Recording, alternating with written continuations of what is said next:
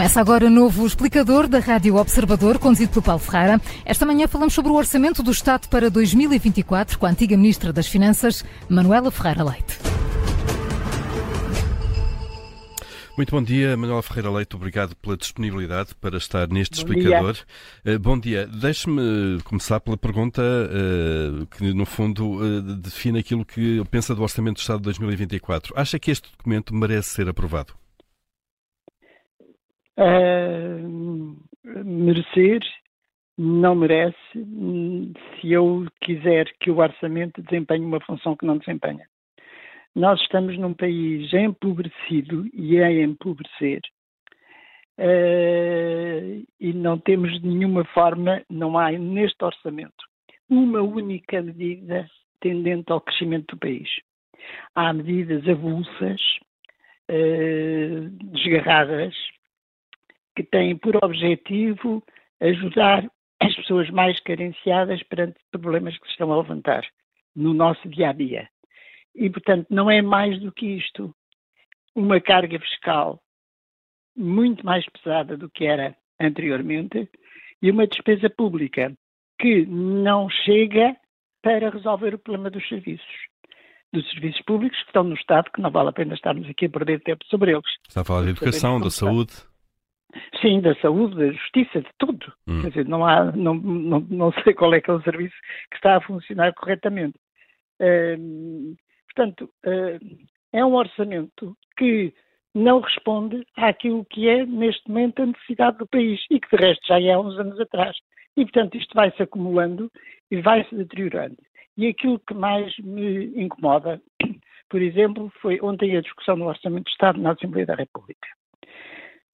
Aquilo que foi dito é um conjunto de afirmações que são destinadas a quem não tem a mínima das noções do que se passa. Por exemplo. Está a falar das, da, daquilo que, que foram as intervenções do Primeiro-Ministro? Sim. Hum. Por exemplo, quando o Primeiro-Ministro diz que o, o, os recursos atribuídos à saúde são muito, enfim, diz o número, e o, e o, aumento que houve relativamente a. Sabemos que o dinheiro não resolve os problemas, é verdade, mas aquela análise é uma análise verdadeiramente eh, enganadora. E é enganadora porquê? Aquilo que nós neste momento estamos a precisar de financiar no sistema de saúde não é o mesmo sistema de saúde de há meia dúzia de anos. Porque, entretanto, acabaram as, as uh, parcerias público-privadas. E, portanto, só aí, sem se mexer no sistema de saúde, ele passou a precisar de muito mais dinheiro. Não estamos a falar nos médicos que saíram, no pessoal que saiu, nas aposentações. Uns saíram por à procura de, de melhores condições, outros porque se aposentaram. E, portanto, a realidade não é a mesma. Se não é a mesma, precisava de muito mais dinheiro só para manter a realidade que já era má. Hum. Ao não fazer-se isso, aquilo que se dá, não sei se é muito ou se é pouco, é aquilo que não chega para fazer funcionar o serviço. E, portanto, quando se diz este tipo de, quando se faz este tipo de afirmações, se calhar está-se convencido disso, o problema é esse, é se calhar está-se convencido disso, não se está a perceber onde estão os problemas. Por outro lado, eh, existe alguma medida de apoio ao crescimento económico às empresas? Nenhuma. Que eu me lembro, nenhuma. Há alguns incentivos uma... fiscais que, que beneficiam uh, o investimento das empresas, segundo disse o Primeiro-Ministro. Segundo disse o Primeiro-Ministro, não sei quais são. Uh, portanto, uh, há uma carga fiscal que aumenta muitíssimo. E aumenta muitíssimo, não, nunca invocando o Primeiro-Ministro os impostos indiretos e invocando algumas vezes a questão da, da, da, da melhoria na retenção na fonte, hum. o que é realmente algo de inimaginável. E, portanto, quando se faz este tipo de análise, em que uh, se aumenta a receita e não se diz que ela aumenta, ou se aumenta a carga fiscal, uh, a despesa, evidentemente, que não é aquela que era necessária fazer, até porque ela foi suspensa, os investimentos na, na administração pública, nós sabemos que teve um corte tremendo em todos os congelamentos que foram feitos ao longo deste tem, ano. Tem havido rativações. Uh, Manuel Ferreira Leite, e o facto de este eh, orçamento para o, para o próximo ano uh, prever uma descida substancial, diria eu, do IRS, na casa dos 1.300 milhões de euros, uh, e de ao mesmo tempo ter um equilíbrio das contas públicas, até um ligeiro excedente previsto de 0,2% do PIB. Isso não são coisas positivas? Ouça, é evidente que são coisas positivas, portanto, não vamos dizer que não são coisas positivas. Mas, um, quando uh, essa, essa redução da carga fiscal é feita em determinado tipo de escalões e abandona completamente esse alívio na, na, classe média, naquilo que é a classe média, está a estrangular a classe média. E não há nenhum país que cresça sem classe média. Portanto, uh, é uma opção, é uma opção, mas é uma opção de empobrecimento, não, portanto, o alívio fiscal é exatamente naquela zona em que as pessoas, se tiverem dificuldades, têm depois apoios sociais. E, portanto, hum, está tudo mais ou menos alterado. E, e, e daquilo que vai, que vai observando da, da, da política, consegue ver no PSD eh, uma proposta alternativa a esta, isto é, ao, ao longo do tempo das, das, várias intervenções de dirigentes do PSD, eh, consegue ver ali uh, o desenho de facto de, daquilo que poderia ser um orçamento ou uma política refletida no orçamento que fosse diferente da do PS? Ouça, é evidente que eh, eh, as propostas serão sempre neste sentido. Serão sempre no sentido de uh, aliviar os problemas prementes imediatos, mas simultaneamente, sem isso não há futuro, um, um, um impulso ao crescimento económico e, portanto, nomeadamente às empresas. E, portanto, quando isso não se faz, uh, não interessa-me neste momento o que é que se propõe, porque os discursos são os discursos. Eu queria ver isto, era na prática. Hum. E, portanto, uh, uh, é pouco, é pouco direi útil nós dizemos quais são as propostas que se fazem. Neste momento fazem-se todas as propostas possíveis e imaginárias. Hum. É, é bom, desculpe-me só uma coisa, diga, diga. é bom realmente a questão da, da dívida. Ninguém duvida. Isso. A, redução da dívida, eventualmente, para Sim. o limite Sim, dos, abaixo dos 100% do PIB. Uhum. Com certeza, ninguém está contra isso. Desde que isso não seja feito à custa da destruição do país. Portanto, quando isso é feito à custa da destruição do país, então uh, o benefício é quase nenhum porque diz: Eu estou a poupar os meus filhos e os meus netos a que no futuro tenham de pagar a dívida. Não é isso o, o argumento? Mas quais filhos e quais netos? Mas eles estão cá para fazer. Eles já saíram, entretanto, eles vão saindo. Porque, como o país não cresce, não é só pela dívida uh, baixar que nós temos qualquer benefício. O problema grave está nisso, é que nós estamos a tomar medidas pontuais sem ver as suas consequências. E, portanto, aí qualquer pessoa é boa gestora. Hum. Qualquer pessoa é boa gestora. Se eu tiver dificuldades aqui em casa e uh, me lembrar de arranjar dinheiro, não se sabe bem como, e pura e simplesmente não dar de comer a ninguém, é evidente que eu equilibrei as minhas contas, mas pus, a, mas pus doentes e enfraquecidos todos os meus filhos que não lhes dou de comer. Hum. Portanto, mais ou menos é isto que está a passar. Uh, Portanto, o, o, e, e, o que é que poderia, uh, já há pouco falou de apoio ao investimento, uh, que este orçamento não terá medidas nesse sentido. além, além desse tipo de medidas, que imagino seriam mais dirigidas às empresas, são elas que investem, que tipo de medidas mais concretas é que gostava de ver num orçamento que de facto tivesse o rumo daquilo que Manuel Ferreira Leite defende? queria-te ver por exemplo, utilizar a política fiscal num sentido de incentivar determinado tipo de atuações em vez de dissuadir. A única medida que existe, uh, ou por outro, o Ministro das Finanças tem consciência de que a política fiscal serve também para isto. E ao fazê-lo, por exemplo, utilizou a questão do IUC para dissuadir uh, enfim, em, em, favor da, da, da, contra a poluição. Portanto, é um elemento dissuador. Uh, o mesmo acontece com as bebidas alcoólicas, enfim, com outro tipo de impostos. Não tem uma única medida fiscal de incentivo a qualquer coisa. De incentivo a qualquer coisa. Às empresas, ao investimento, uh, uh, nada. Não encontra nenhuma medida nessa situação. Nenhuma. Um, por outro lado, há outro ponto que me preocupa muito. É onde é que estamos, onde é que vamos buscar dinheiro para pagar tudo isto que é na base de medidas pontuais de apoio às pessoas? Onde é que vamos buscar dinheiro uh, daqui a um ano ou dois?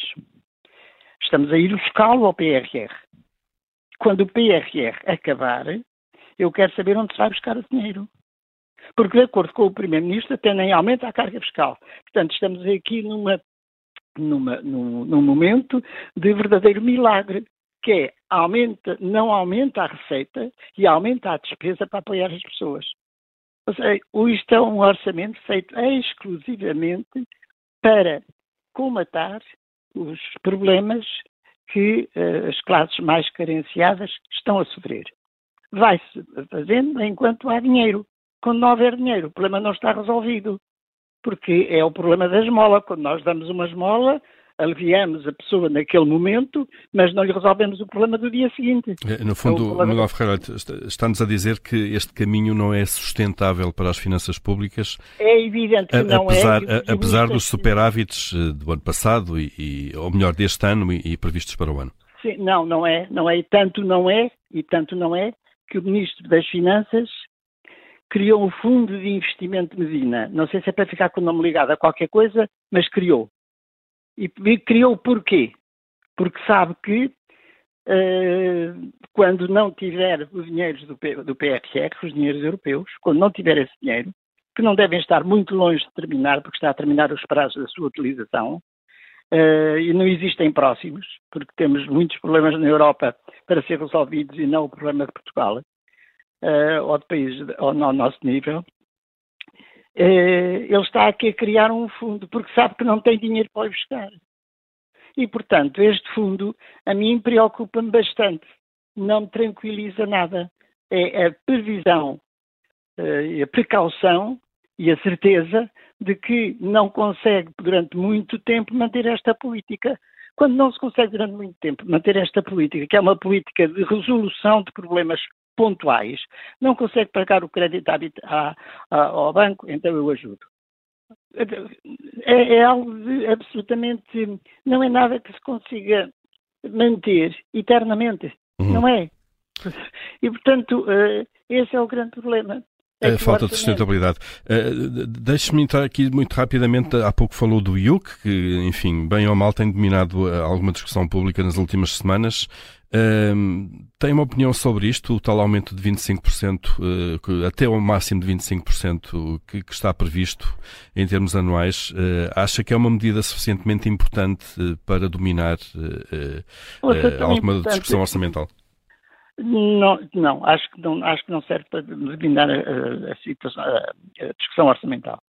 Acho que é uma medida eh, injusta, não só porque apanha com certeza, por um lado, as pessoas que eh, não têm capacidade para trocar de carro, como apanha aquelas pessoas que, tendo carro há muitos anos, que não vivem em, em, num, num, centro urbano, que vivem em, em centros eh, mais, eh, mais do interior ou noutros, enfim, fora dos centros urbanos, que muitas vezes têm um carro para ter o carro, que não usam quase nunca.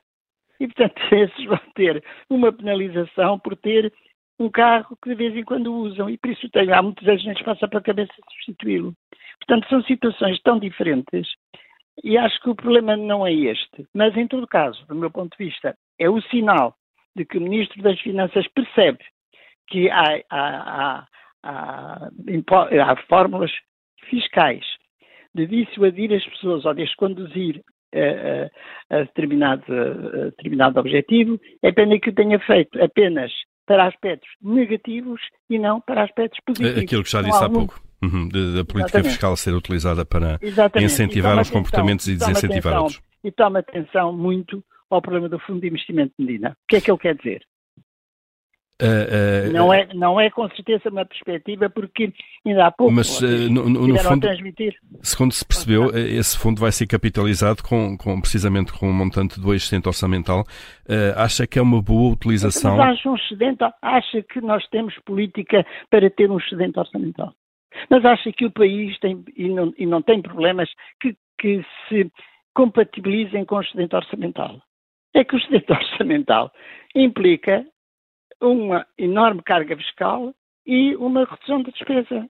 Portanto, quando ela é conseguida assim, não através do crescimento, porque se me dissesse, bom, estamos à espera de crescimento económico, vocês mesmo há bocadinho deram uh, as últimas informações, os últimos números uh, sobre a economia portuguesa, é evidente que uh, não se espera nenhum crescimento e, portanto, o, país vai continuar a empobrecer. E fala-se de uma coisa também que é uma certa redução nas exportações estas exportações provavelmente é, é fruto do turismo. Porque nesta situação em que o mundo está, a Europa e o Médio Oriente, uh, aquilo que mais pode ser afetado é o turismo. Hum. E nós não estamos sequer preparados para isso. Uh, Manuel Ferreira quase a terminar este explicador, uh, gostava só de ouvir rapidamente sobre a TAP e a polémica também sobre a privatização ou não da empresa. Uh, se o Estado deve, de facto, privatizar a TAP, maioria do capital ou até 100%, e naquela velha discussão sobre como é que, numa circunstância dessas, se pode defender, de facto, o interesse estratégico e garantir que o hub fique em Lisboa.